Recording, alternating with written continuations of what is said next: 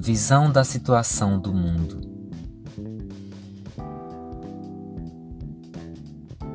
O mundo, com toda essa pressa e essa suposta sabedoria, está indo quase que em unanimidade a um caminho sem volta.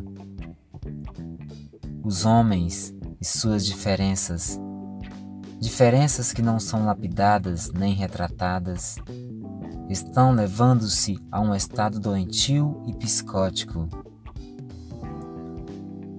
Se não houver uma revolução na mente e coração dos homens, a raça humana está perdida, definitivamente perdida.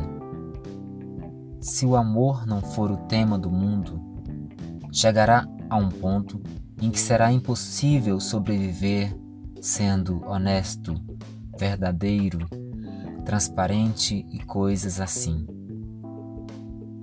A realidade é nua e crua. O mundo está vivendo uma catástrofe existencial. Se multiplica o conhecimento, o acervo de descobertas, e se divide, diminui a sabedoria, o entendimento e a compreensão.